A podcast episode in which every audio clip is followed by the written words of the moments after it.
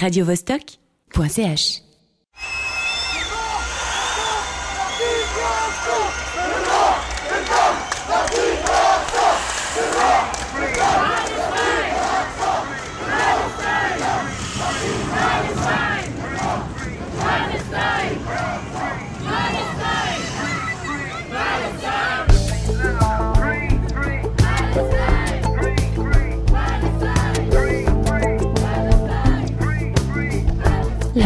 bleue, le son du monde. حودي يا حوادي العرب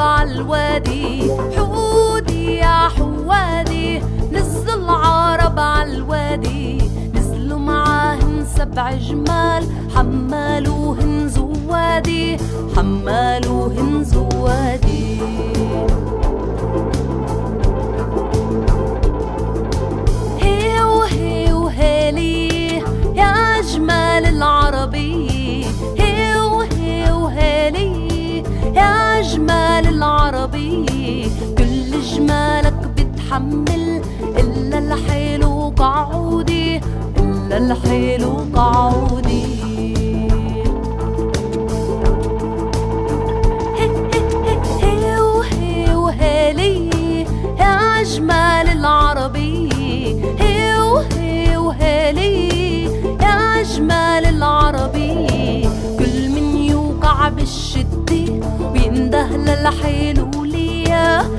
ده للحلو ليا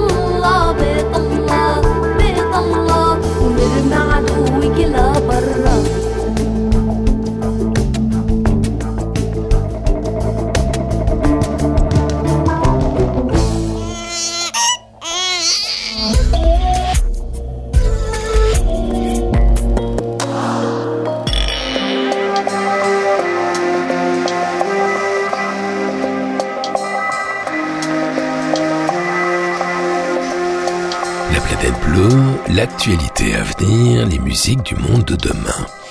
Aujourd'hui, nous allons voir comment la surproduction numérique étouffe nos vies. Comment la photographie s'est auto-instituée art, alors que plusieurs grands photographes avouent eux-mêmes qu'il ne s'agit que de témoignages. Comment nous consommons la musique? Vous allez voir, c'est à la fois passionnant et un peu effrayant. Nous allons nous arrêter sur un projet de saison, Les Feuilles Mortes, qui révèle de bien mauvaises habitudes. Plutôt que de faire du bruit et de consommer de l'énergie avec un souffleur, le mieux à faire et de ne rien faire, laisser les feuilles mortes sur place. Elles vont nourrir le sol et fournir des abris aux petits animaux. Et nous allons découvrir l'album le plus intéressant du moment, ne passez surtout pas à côté, c'est celui de la sorcière cybernétique tunisienne Azoutilawin. Le panoramique sonore va nous entraîner aujourd'hui de Palestine en Colombie, de Toronto à Minneapolis, de Paris à Moscou, de Nottingham jusqu'en Italie, de Londres au Sri Lanka, de New York à Hambourg via la Tunisie, générique complet du programme musical en fin d'émission. Rêvez l'avenir encore un peu sur la planète bleue.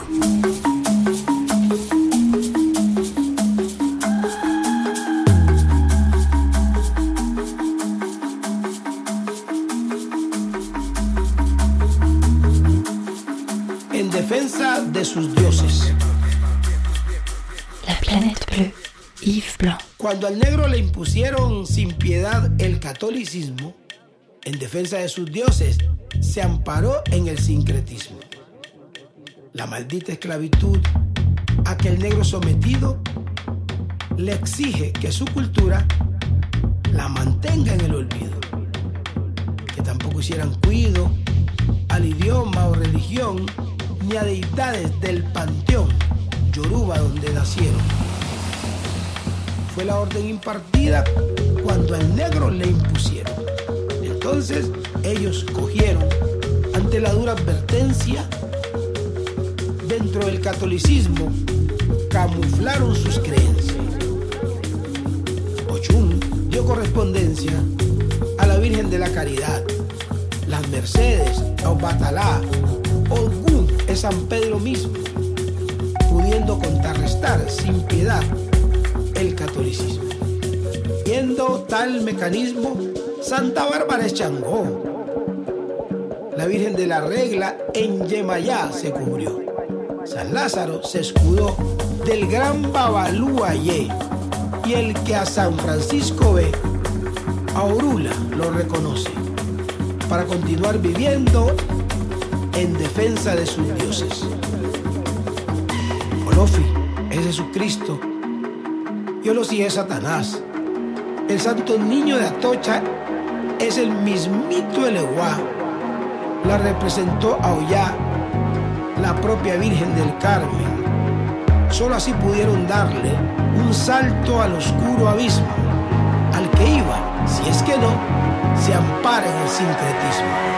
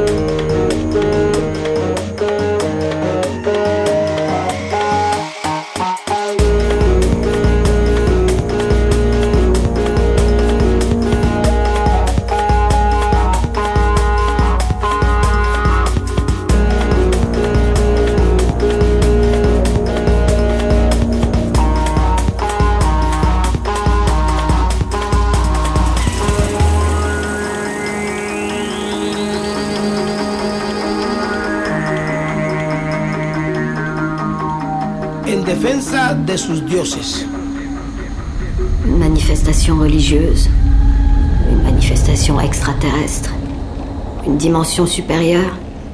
Beaucoup d'hypothèses à ce jour, peu de concret.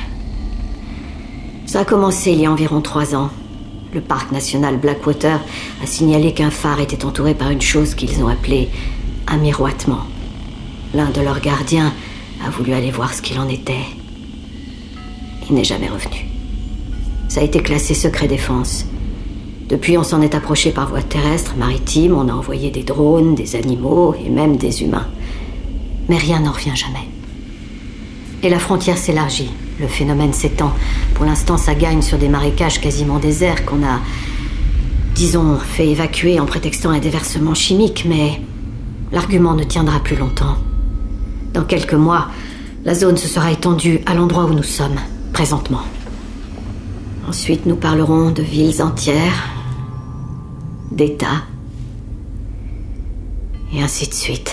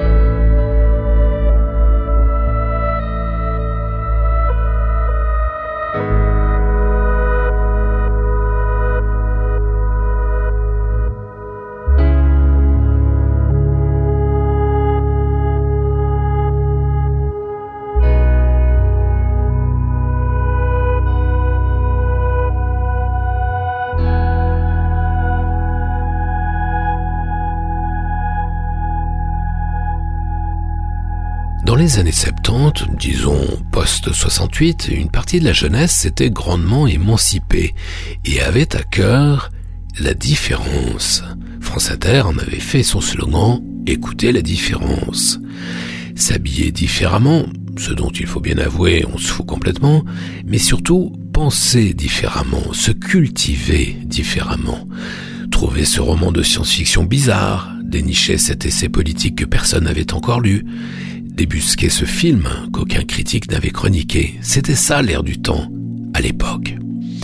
Oh, bien sûr, il ne s'agissait que d'une minorité, mais c'est bien le rôle des précurseurs, des éclaireurs, non, que de tirer le public vers le haut, le nouveau et intéressant, que revendiquait le magazine avant-gardiste actuel pendant les années 80. On était alors à milieu du conformisme actuel et de la recherche du conformisme, notamment chez les jeunes, un état de fait pour le moins paradoxal à l'heure de la surproduction culturelle, de la submersion numérique, comme si le médiatique avait supplanté le culturel. YouTube propose 500 heures de nouvelles vidéos chaque minute, évidemment tout aussi passionnantes qu'indispensables. La différence, et plus généralement la découverte, semblent avoir perdu leur aura face au déluge d'images, de sons, de mots, de clignotants, notre temps devient évanescent, triste tropique. Quand avez-vous observé les étoiles pour la dernière fois? L'abondance numérique était une promesse, elle est devenue un problème, écrit Michel Guérin dans Le Monde. Selon l'éditeur Penguin Random House, écoutez bien, la moitié des 58 000 livres publiés au Royaume-Uni en 2022 se sont vendus à moins de 12 exemplaires. Le mythe de l'édition en prend un coup. On peut même dire qu'il s'est effondré. L'effet du numérique sur la production littéraire a été mesuré par plusieurs études. Il en ressort trois stades, trois niveaux. Tout en haut, les rares œuvres qui avaient du succès en ont encore un peu plus.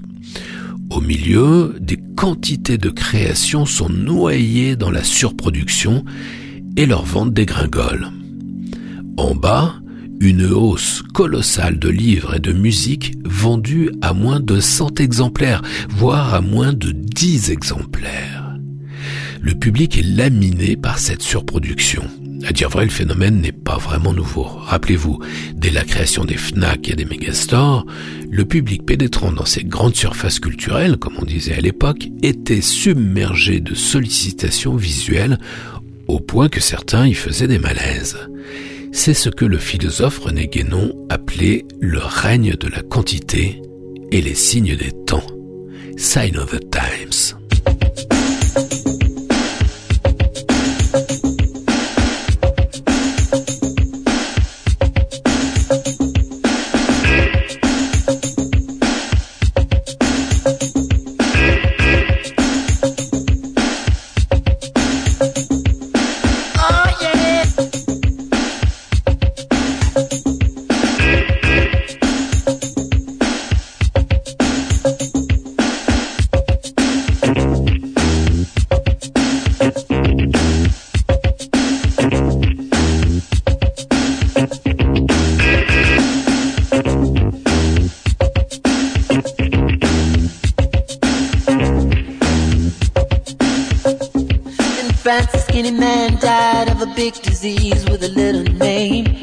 Chance his girlfriend came across a needle and soon she did the same.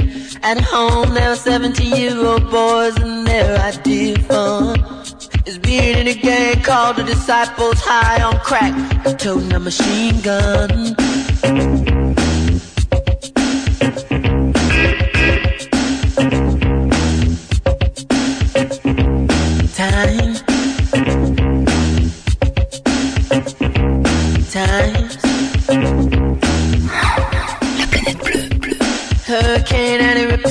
Church and kill everyone inside. You turn on the telly and every other story is telling you somebody died.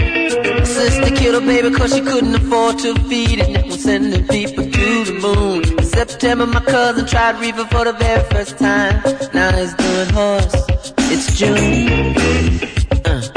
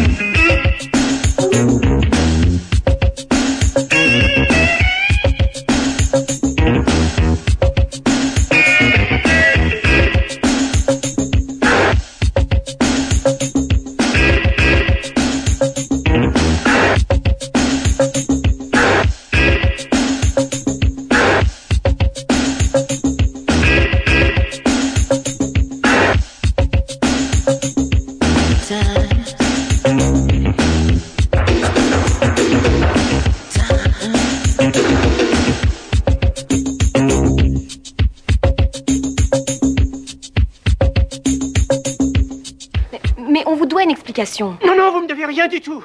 Mais alors, rien du tout. On est honnête. Mais bien sûr que vous êtes honnête. J'ai jamais dit que vous étiez pas honnête. Je vous accuse de venir d'une autre planète.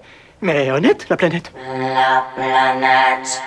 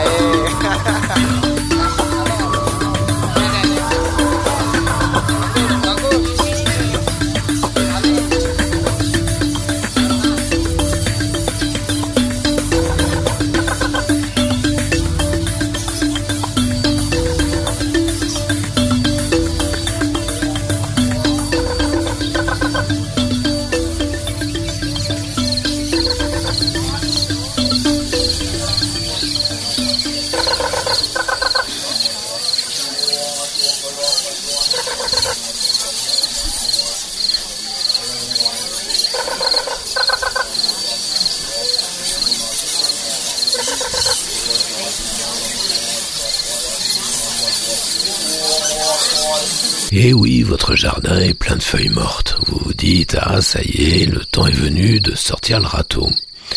Et pourtant, bonne nouvelle pour les fainéants, le mieux que vous ayez à faire, c'est rien du tout. Laissez les feuilles mortes là où elles sont, sur place. Plutôt que de vous embêter à les ramasser, comble de la sottise, de les pousser avec un souffleur, laissez les feuilles mortes à même le sol de votre jardin. Elles vont le nourrir en lui offrant un apport essentiel de nourriture et fournir des abris précieux pour les petits animaux. En outre, elles vont capter du carbone. Pas mal pour des feuilles mortes, non? En réalité, se débarrasser des feuilles mortes, c'est comme entretenir sa pelouse, tel un jardin aseptisé, artificialisé, où rien ne doit dépasser toutes ces feuilles brunes, rouges, orangées nous semblent être des déchets et il faut s'en débarrasser. Sauf que les déchets, ça n'existe pas dans la nature. Les feuilles qui tombent, c'est une part du cycle naturel et la nature se débrouille très bien toute seule.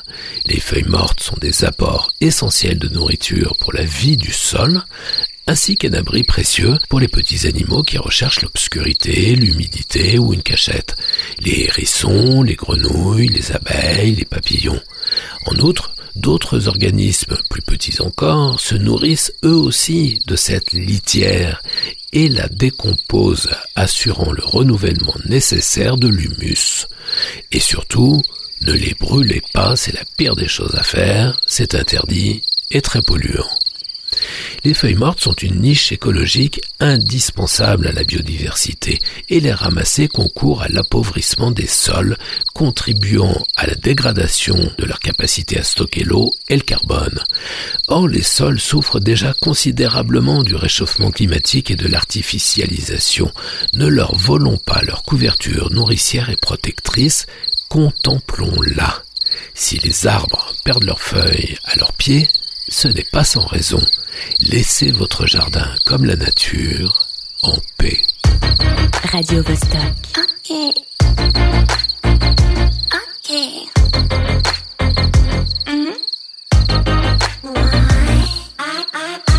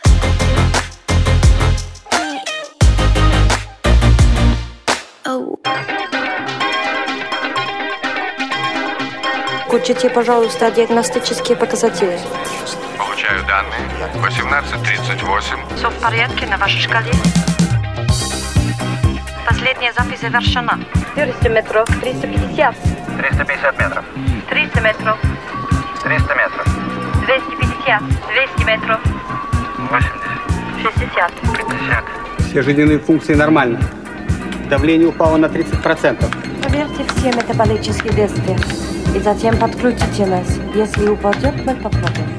Температура стабилизировалась. Сердечная дыхательная деятельность теперь на контрольно-измерительном приборе. Закройте щитки, дайте левую руку камеру. 4, 5, 6. Все нормально. Мне так нравится La Planet Blue. Такая международная, футуристическая, голубая планета. Этим все сказано.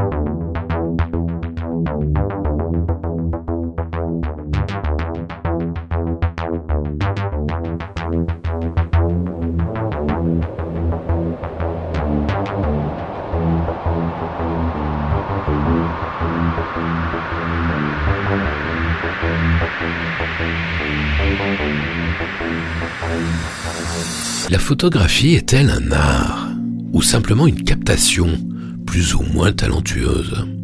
Il y a là un vrai débat, noyauté par une drôle de communauté qui réunit de vrais passionnés, de vrais escrocs et de vrais industriels. Baudelaire eut des mots sévères à l'égard de la photographie, l'accusant d'être une industrie qui participe à un appauvrissement généralisé. Si Baudelaire exècre tant ce médium, qui enchante alors, je cite, la société immonde, c'est parce qu'il donne, à son avis, le sentiment d'être fallacieusement artistique en prétendant offrir une imitation exacte de la nature. Baudelaire accuse la photographie de faire bêtement rêver les foules par le miracle technologique qu'elle incarne, tandis qu'elle amoindrit leur capacité à rêver vraiment par la suggestion ou l'analogie. Qu'il s'agisse d'un paysage de mer ou de montagne sans figure, ou encore d'un portrait ou d'une scène quotidienne, la photographie constitue, selon Baudelaire, une déshumanisation dans la mesure où elle remplace l'œil, le cerveau et la poésie par une froideur mécanique. Une analyse peut être encore plus pertinente aujourd'hui qu'alors. Pour certains, la photographie manque terriblement d'humilité et devrait retrouver la place qui est la sienne, celle d'un compact glissé dans la poche arrière d'un jean, rien de plus. La grande photographe Sabine Weiss elle-même a toujours refusé de se rendre aux expositions collectives du MoMA qui l'ont célébré, réfutant le qualificatif d'art pour son propre travail, lui préférant celui de témoignage, une belle humilité qui fait un peu défaut dans le secteur.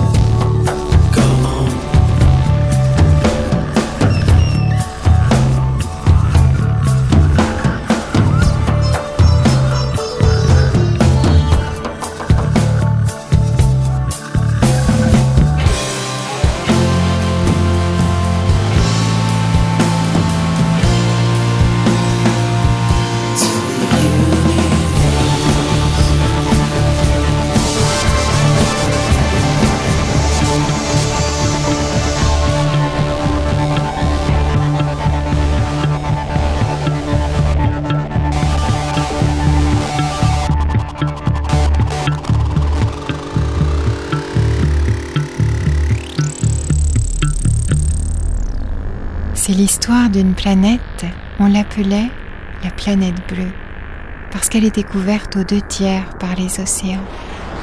Et cette planète faisait du bruit, elle émettait une multitude de sons, à dire vrai, une véritable cacophonie. Il fallait s'approcher très près, mais vraiment très près, et endosser son stéthoscope pour arriver à entendre quelque chose de distinct sur cette planète.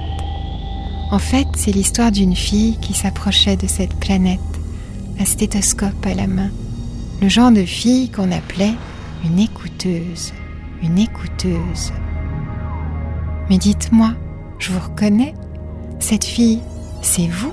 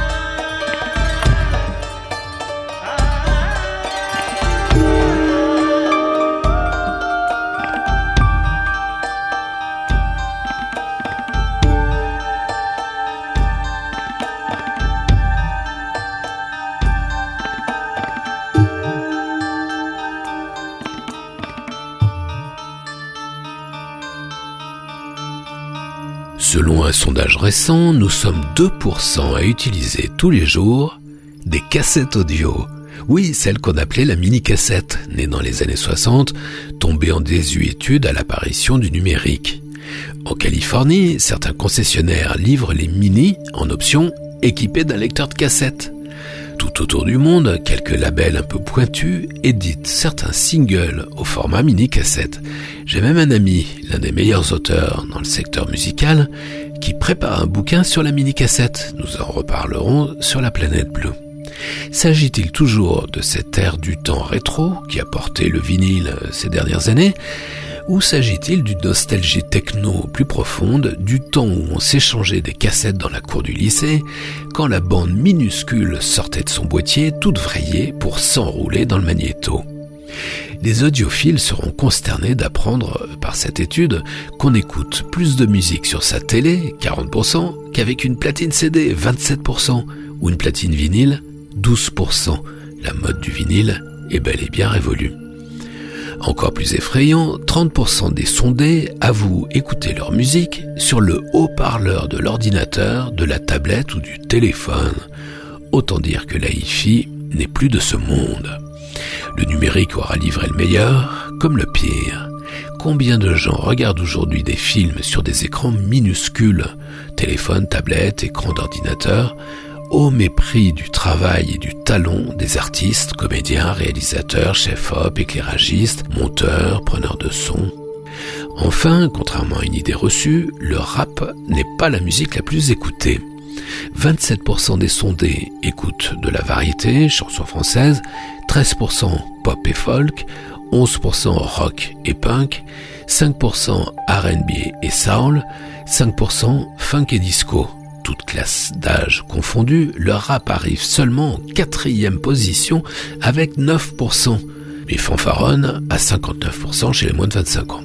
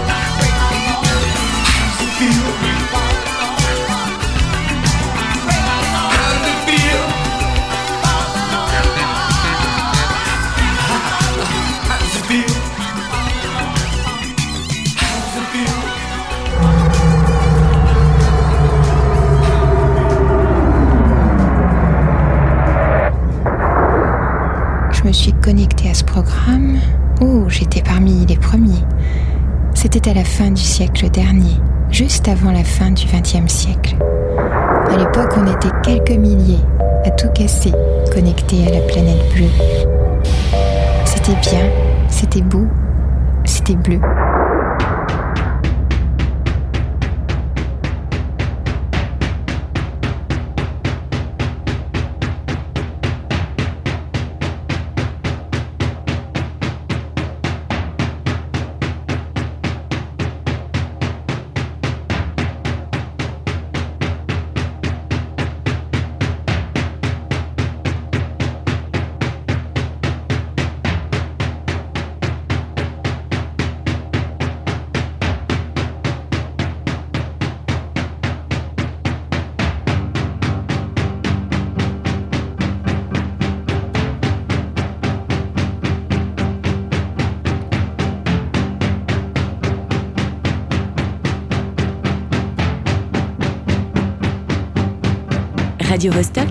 radiovostok.ch It's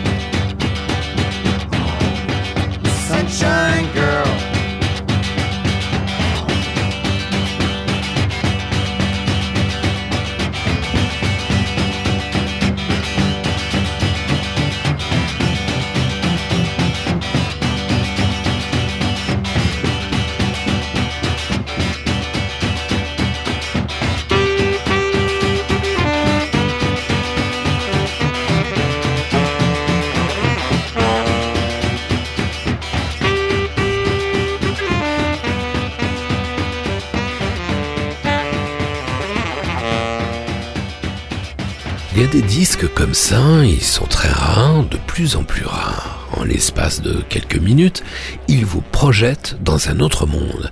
Ils vous télescopent dans un territoire riche, complexe, mystérieux, finement défini, tout le contraire des fadaises formatées qui encombrent nos vies, nous polluent, nous fatiguent et nous ennuient. Alors évidemment, quand vous tombez sur un disque de cette envergure, c'est jour de fête. Azuti Walin dessine de nouveaux mondes, à la fois africains et spatiaux. Dans le Djerid, le Sahara tunisien, elle immisce un son hypnotique, répétitif, cybernétique, nous invitant à traverser une épaisse forêt extraterrestre, inconnue, intrigante, magique.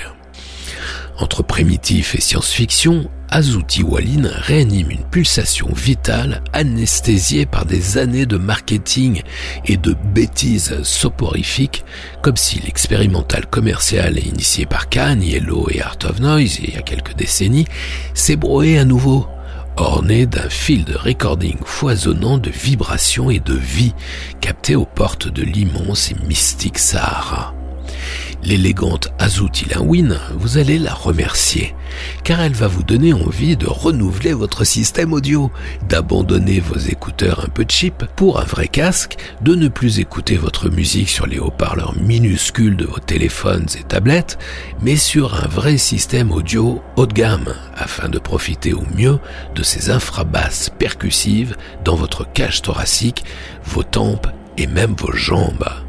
Bienveillante, sa liberté de création apaise et enivre. Son nouvel album s'intitule The Fifth Dream, le cinquième rêve, du nom d'une très ancienne légende amérindienne qui racontait la création du monde.